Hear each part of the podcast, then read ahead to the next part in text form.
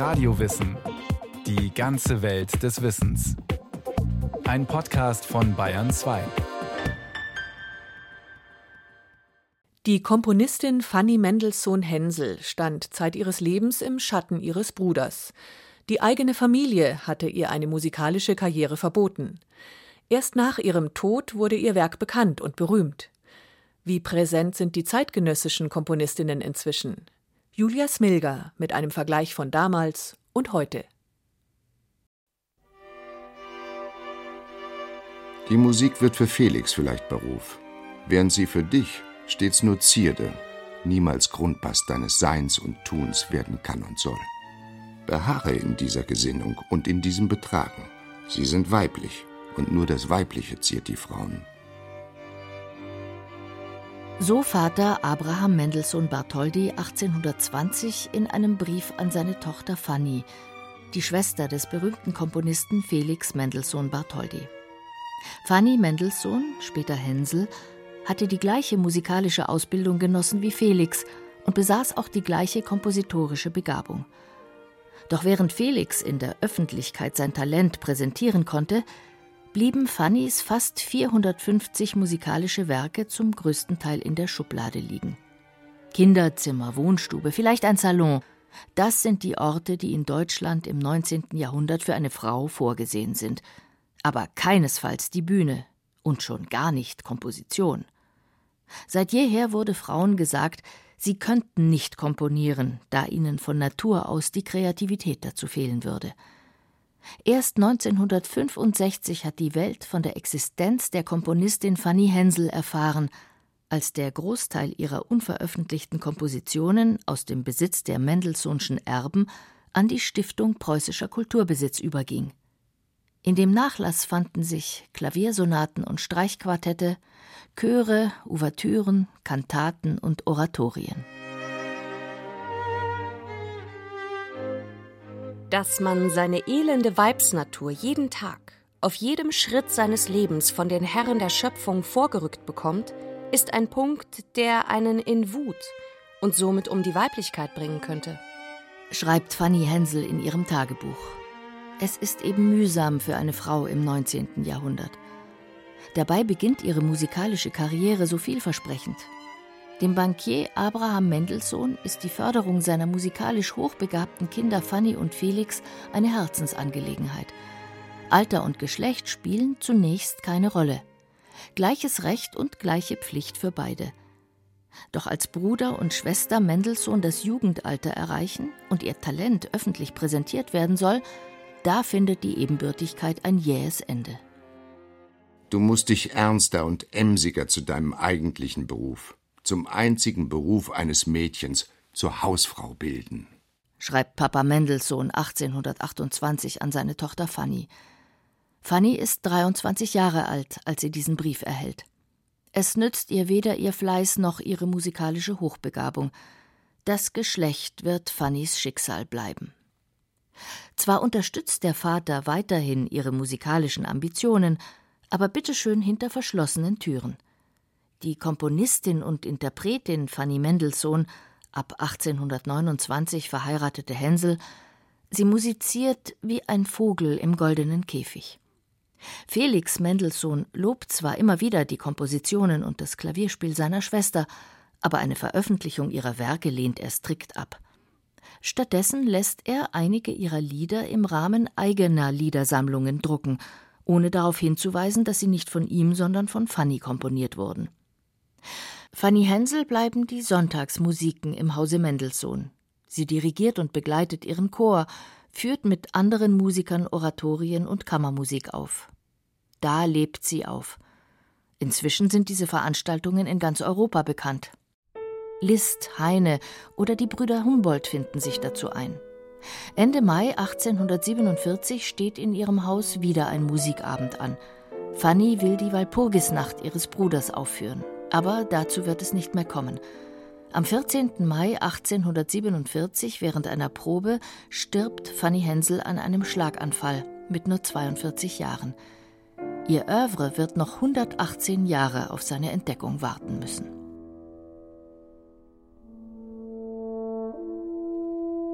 Auch auf Ethel Smythe wartet ein ähnliches Schicksal. Doch die britische Generalstochter kämpft für ihre Rechte, als Frau und als Künstlerin. 1858 auf einem Landgut in der Nähe der englischen Ortschaft Sidecut geboren, wird Ethel Smythe streng viktorianisch erzogen. Wenn Ethel vorlaut und ungezogen ist, züchtigt sie ihr Vater mit einer langen hölzernen Stricknadel. Als Ethel Smythe ihrem Vater erklärt, dass sie Musik studieren will, und zwar am besten Konservatorium der Welt, nämlich in Leipzig, ist ihr Vater not amused. Lieber würde ich dich unter dem Erdboden sehen. Doch Essel setzt ihren Kopf durch. Sie tritt in den Hungerstreik, schweigt eisern und bleibt gesellschaftlichen Verpflichtungen konsequent fern. Ich beschloss, das häusliche Leben so sehr zu stören, dass sie mich schon um ihre eigenen Ruhe willen nach Leipzig schicken würden. Nach einem Jahr ist der väterliche Widerstand gebrochen. 1877 beginnt Essel Smythe am Leipziger Konservatorium Komposition zu studieren.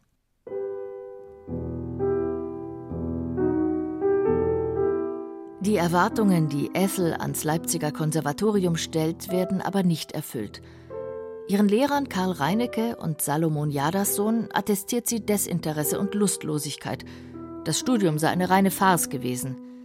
In Leipzig lernt Essels Mais vielleicht nichts auf dem Konservatorium, aber dafür die Crème de la Crème der zeitgenössischen Komponisten kennen.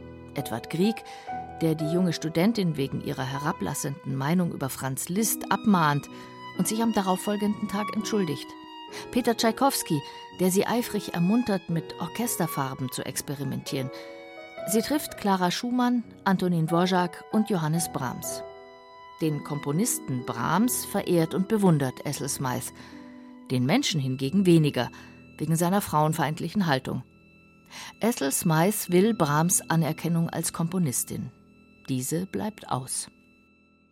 Plötzlich hatte er sich daran erinnert, dass ich ja eine Frau war, die ernst zu nehmen unter der Würde eines Mannes war.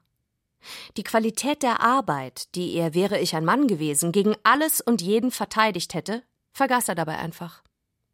Essels Mais rächt sich für diese Erniedrigungen später, indem sie in einem ihrer Bücher über Brahms Verhältnis zu den Weibsbildern, wie er Frauen nannte, schreibt wenn sie hübsch waren, hatte er so eine unangenehme Art, sich im Sessel zurückzulehnen, die Lippen zu spitzen und seinen Schnurrbart zu streichen. Und er starrte sie an, wie ein gieriger Junge auf ein Marmeladentörtchen starrt. Trotzdem genießt Essels meist den intellektuellen Dunstkreis um Brahms und saugt seine Musiksprache neugierig auf. Motiviert und voller Ideen kehrt Essel nach England zurück und feiert in ihrem Heimatland mit der Serenade für Orchester ihr Debüt als Komponistin.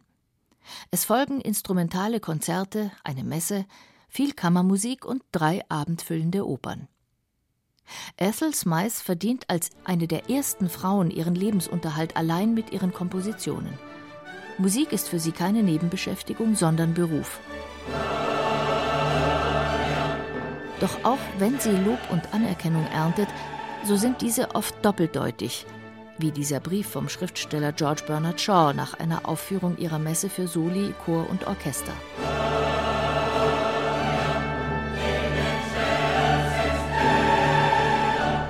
Liebe Dame Ethel, danke, dass Sie mich so lange tyrannisiert haben, bis ich mich aufgerafft habe, die Messe zu hören. Prächtig. Sie sind total und diametral im Unrecht, wenn Sie glauben, dass Sie unter einem Vorurteil gegen weibliche Musik gelitten hätten. Es war Ihre Musik, die mich für immer von der alten Wahnvorstellung geheilt hat, dass Frauen auf dem Gebiet der Kunst und auch sonst wo keine Männerarbeit tun könnten. Ihre Musik ist männlicher als die von Händel. Auch wenn George Bernard Shaw das ehrlich und aufrichtig meint, das Kompliment sei eher zweifelhaft, sagt Musikwissenschaftlerin und Ethel Smythe-Spezialistin Cornelia Bartsch. Das größte Lob, was einer Komponistin dann vermeintlich wohl ausgesprochen werden kann, ist, dass sie so männlich komponiert äh, wie Händel zum Beispiel. Und da gibt es ja auch einen Ausspruch von ihr selbst über diese Thematik, die ich ganz passend finde, die ich jetzt aber sicherlich nicht wortwörtlich zitieren kann der eigentliche Wert ihrer Musik werde wohl nur erst dann erkannt, wenn sie als nichts anderes gesehen werde, als schwarze Punkte auf weißem Papier und diese Thematik, was nun männlich und weiblich sei, keine Relevanz mehr besitze. Jahre später wird Ethel Smythe ihr Credo verbittert formulieren. Leute fragen oft, wo sind die großen Komponistinnen? Ich frage mich, wie viele Komponisten es gegeben hätte, wenn Männer vollständig von der Arbeitswelt der Kunst abgeschnitten worden wären, beraubt von der Stütze, der Konzentrierung, der Kameradschaft, dem unschätzbaren Training und Stimulus durch das professionelle Leben. Ethel Smythe kämpft ihr Leben lang gegen jedes Unrecht, dem Frauen ausgesetzt sind. Da kommt ihr die Suffragettenbewegung für das Frauenwahlrecht gerade recht. 1911 komponiert sie ihren March of the Women, bald bekannt als Hymne der Suffragetten.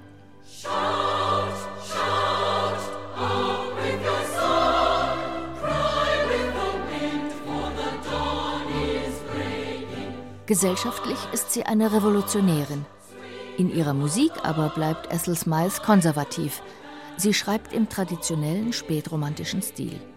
1922 wird Ethel Smythe zur Dame of the British Empire geadelt. Trotz dieser Anerkennung und großer künstlerischer Erfolge weltweit bleibt es für Smythe zeitlebens ein Kampf, sich als Frau gegenüber ihren männlichen Kollegen, den Veranstaltern sowie dem Publikum zu behaupten.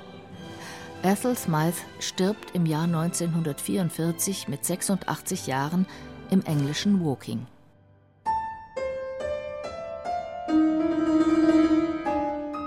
Die Welt erfuhr von ihrer Existenz erst nachdem sie 70 wurde. Aber auch zu Hause in Russland hörte man die Musik von Galina Ustwolskaja kaum.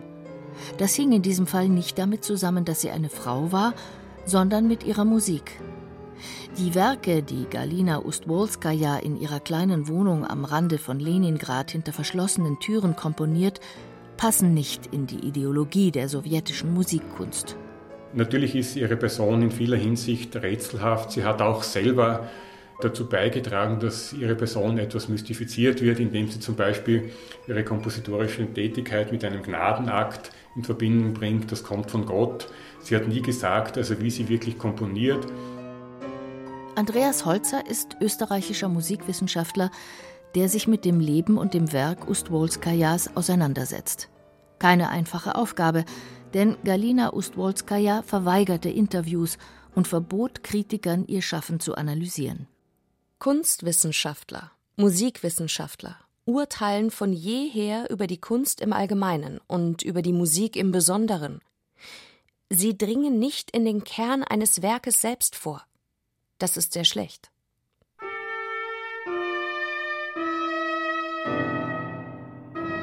Galina Ustwolskaja wird am 17. Juni 1919 im damaligen Petrograd geboren, das 1924 nach dem großen Staatschef in Leningrad umgetauft wurde. Ustwolskaja verbringt ihr ganzes Leben in dieser Stadt. Ihr Weg in die Musik beginnt vielversprechend. 1939 wird sie Schülerin von Dmitri Schostakowitsch am Konservatorium und komponiert in den 1940er Jahren ihre ersten eigenen Werke. Eine Frau als Komponistin in der damaligen Sowjetunion, wo Gleichberechtigung propagiert wurde, ein ganz normaler Beruf, so Andreas Holzer.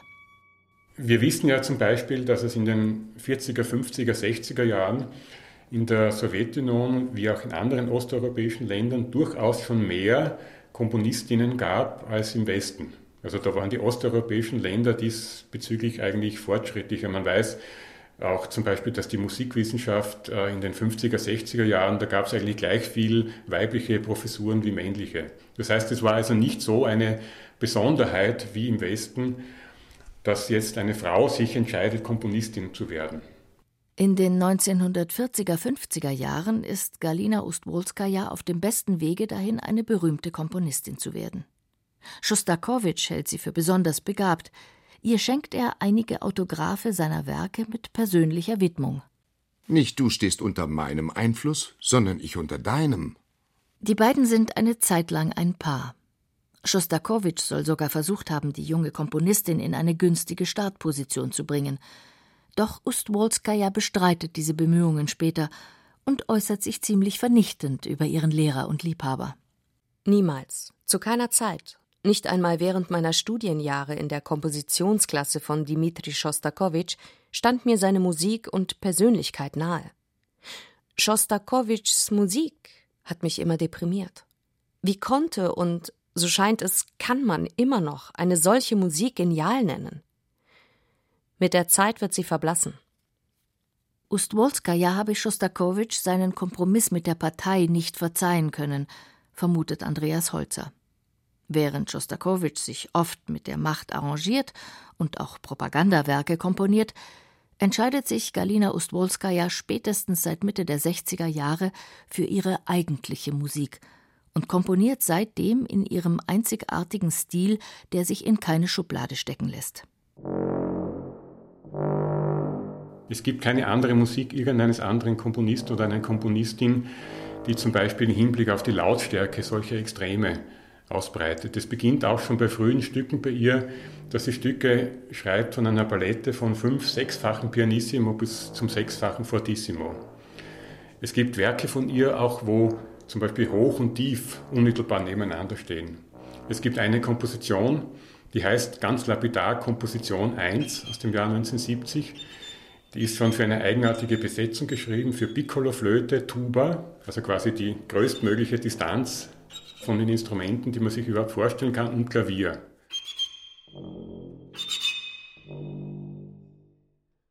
Als die Werke der damals zurückgezogen in St. Petersburg lebenden Komponistin Anfang der 90er Jahre durch Festivals allmählich im Westen bekannt werden, ruft Ustwolskajas Musik einiges Erstaunen hervor. So absolut quer steht sie in der Landschaft der neuen Musik. Mit niemandem, mit nichts lässt sie sich in Verbindung bringen – dass derart eigenständige und kompromisslose Kompositionen in der ehemaligen Sowjetunion völlig unbemerkt entstehen konnten, scheint unglaublich. Der Musikverlag Sikorsky, der auf russische Musik spezialisiert ist, will sofort eine Auftragskomposition erteilen. Die Antwort von Galina Ustwolskaja überrascht die westliche Welt. Ich würde gerne etwas für Ihren Verlag schreiben, aber das hängt nicht von mir, sondern von Gott ab. Ich komponiere nicht so wie andere Komponisten. Ich übernehme keine Aufträge. Ich beginne erst dann zu komponieren, wenn ich einen besonderen Zustand der Gnade erreiche. Die Musik entsteht in mir, und wenn die Zeit kommt, zeichne ich sie auf. Ich weiß auch von ihrem Witwer, dass sie auch in einer regelrechtigen Demutshaltung komponiert hat. Es gab in dieser Wohnung eigentlich nur einen Tisch, ein kleiner Küchentisch, und ansonsten hat sie offenbar den Großteil ihrer kompositorischen Tätigkeit kniend vor einem Sofa verbracht. Sie ist da am Boden gekniet und hat auf diesem Sofa die Noten ausgebreitet gehabt und ist da als in einer fast religiösen Geste, so wie man eben auf einer Kirchenbank kniet, hat sie komponiert.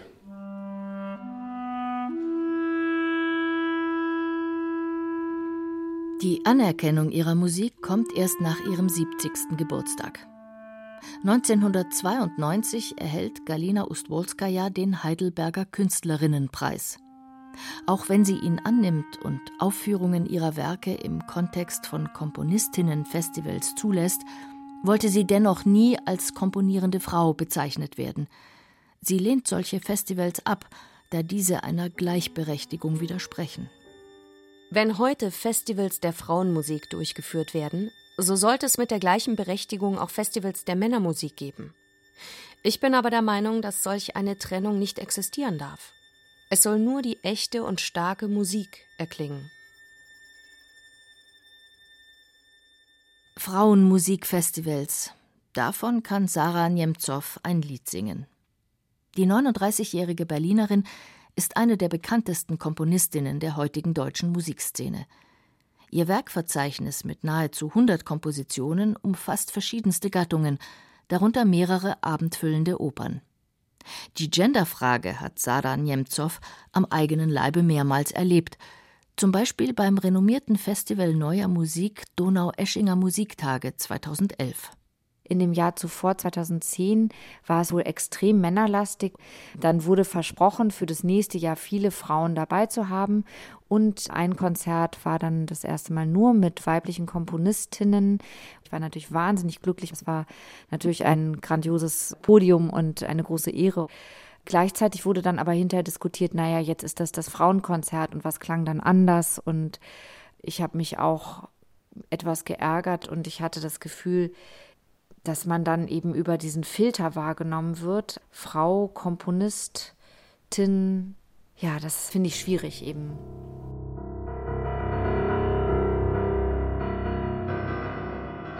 Sie fühle sich in ihrem Beruf als Komponistin sehr ausgefüllt, sagt Sarah Nemtsov.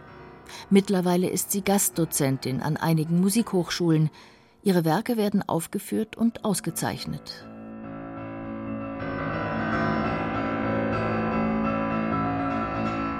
Und was auch interessant ist, dass mir immer mal wieder gesagt wird, meine Musik würde ja so männlich klingen. Das finde ich dann irgendwie komisch, weil was sind diese Attribute? Also heißt es, wenn ich jetzt sozusagen kraftvolle oder auch mal aggressive oder anstrengende oder komplexe Musik schreibe, dass das dann gerade als etwas Männliches gesehen wird? Wer sagt denn, dass Frauen diese Kraft oder diese Wut oder einen Zorn nicht auch mindestens genauso stark empfinden können? Das sind dann oft so versteckte Sachen, wo sowas dann nochmal rauskommt, irgendwie, wo dann Vorurteile so da sind.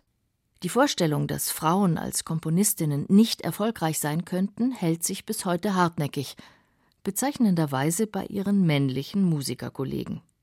Im Jahr 2013 meinte Bruno Mantovani, Chef des Pariser Konservatoriums, dass Komponieren eine zu große körperliche Anstrengung für Frauen sei.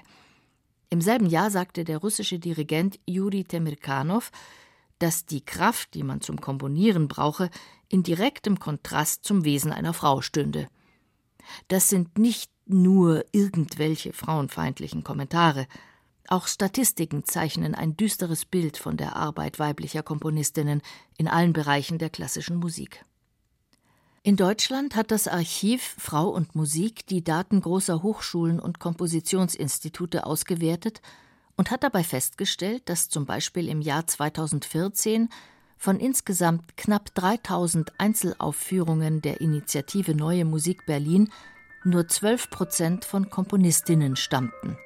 Außerdem gab es 2014 deutschlandweit nur vier Professorinnen im Hauptfach Komposition.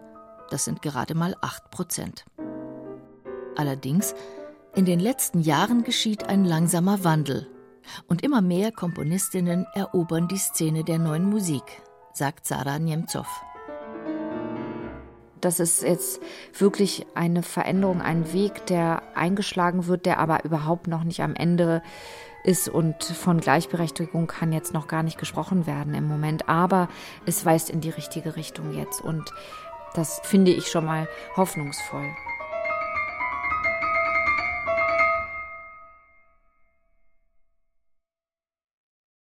Das war Radio Wissen, ein Podcast von Bayern 2.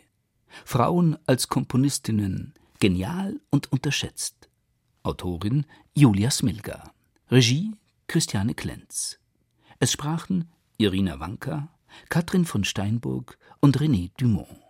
Technik Christiane Feutz. Redaktion Andrea Breu. Wenn Sie keine Folge mehr verpassen wollen, abonnieren Sie Radio Wissen unter bayern2.de slash podcast und überall, wo es Podcasts gibt.